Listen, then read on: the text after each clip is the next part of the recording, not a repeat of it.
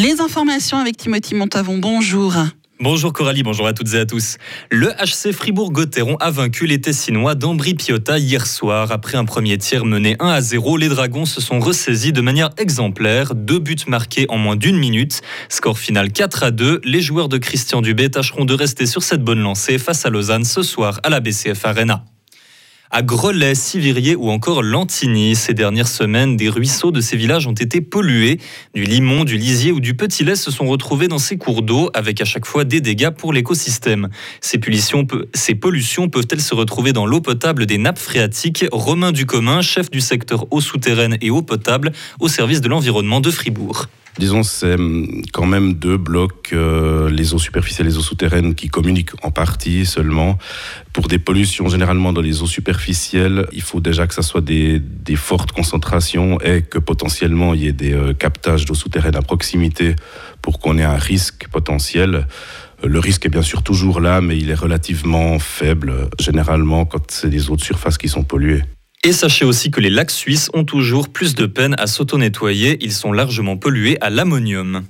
Noah et Emma ont la cote auprès des parents fribourgeois. Il s'agit des prénoms les plus donnés dans notre canton en 2022 selon le service de la statistique. Chez les filles, Emma est suivie d'Alice et de Lena. Chez les garçons, Noah est suivi de Jules, Enzo et Gabriel. L'année d'avant, c'était les, prénoms Alice et Gabriel qui étaient les plus en vogue parmi les bébés fribourgeois. L'agression de la Russie en Ukraine, c'était il y a près d'une année, excusez-moi. Avec d'autres ONG, la Croix-Rouge déploie une aide indispensable. L'antenne suisse s'est mobilisée pour apporter son soutien tant en Ukraine que pour l'accueil des réfugiés en Suisse et dans les autres pays. Sur les plus de 50 millions de dons recueillis par la Croix-Rouge suisse, trois quarts ont été utilisés principalement pour l'accueil et le soutien aux réfugiés. Écoutez la directrice actuelle de la Croix-Rouge suisse, Carolina Frischkopf. Ça, c'est une des choses qu'on fait, oui on travaille pour l'appui à l'aide d'urgence. Là, des centaines de milliers de personnes déplacées ont trouvé refuge dans ces régions. C'est très difficile pour euh, les, les, personnes sur place de vraiment euh, trouver accueil pour toutes ces personnes. Et là, la Croix-Rouge suisse aide pour couvrir les besoins essentiels, pour trouver des abris, mais aussi pour leur donner accès aux soins et leur permettre de se chauffer. Ça, c'est très important maintenant dans plein hiver. Mais on offre aussi du soutien financier et de l'accompagnement des personnes âgées. Sur place en Ukraine, la Croix-Rouge suisse a aménagé 25 hébergements collectifs et installé 8000 lits pour des déplacés internes. Le bilan humain du séisme turco-syrien s'aggrave de jour en jour. Il a maintenant passé la barre des 45 000 morts. L'ONU prévoyait il y a une semaine un nombre de victimes allant jusqu'à 70 voire 80 000 morts dans les jours à venir.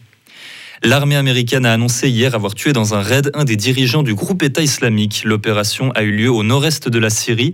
Le pays en proie à la guerre civile et plus récemment au tremblement de terre subit de nombreux attentats de la part du groupe terroriste. Le dernier date de vendredi, au moins 53 morts. Le 24 février, comme l'a dit Coralie, ce sera le triste anniversaire du conflit russo-ukrainien. À l'occasion, le président Joe Biden se rend à Varsovie en Pologne pour réaffirmer le soutien américain à l'Ukraine. Il fera son discours mardi, le même jour où Vladimir Poutine fera une déclaration publique. Emmanuel Macron a quant à lui réaffirmé le soutien français au peuple ukrainien, notamment au niveau du financement des engins et des munitions de combat.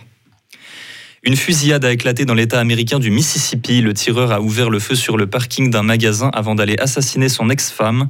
Six personnes ont été tuées en tout. L'homme de 52 ans a été arrêté et inculpé pour meurtre l'extraction de minerais précieux au fin fond des océans, un rêve qui pourrait se réaliser sous peu et qui deviendrait le cauchemar des militants écologiques.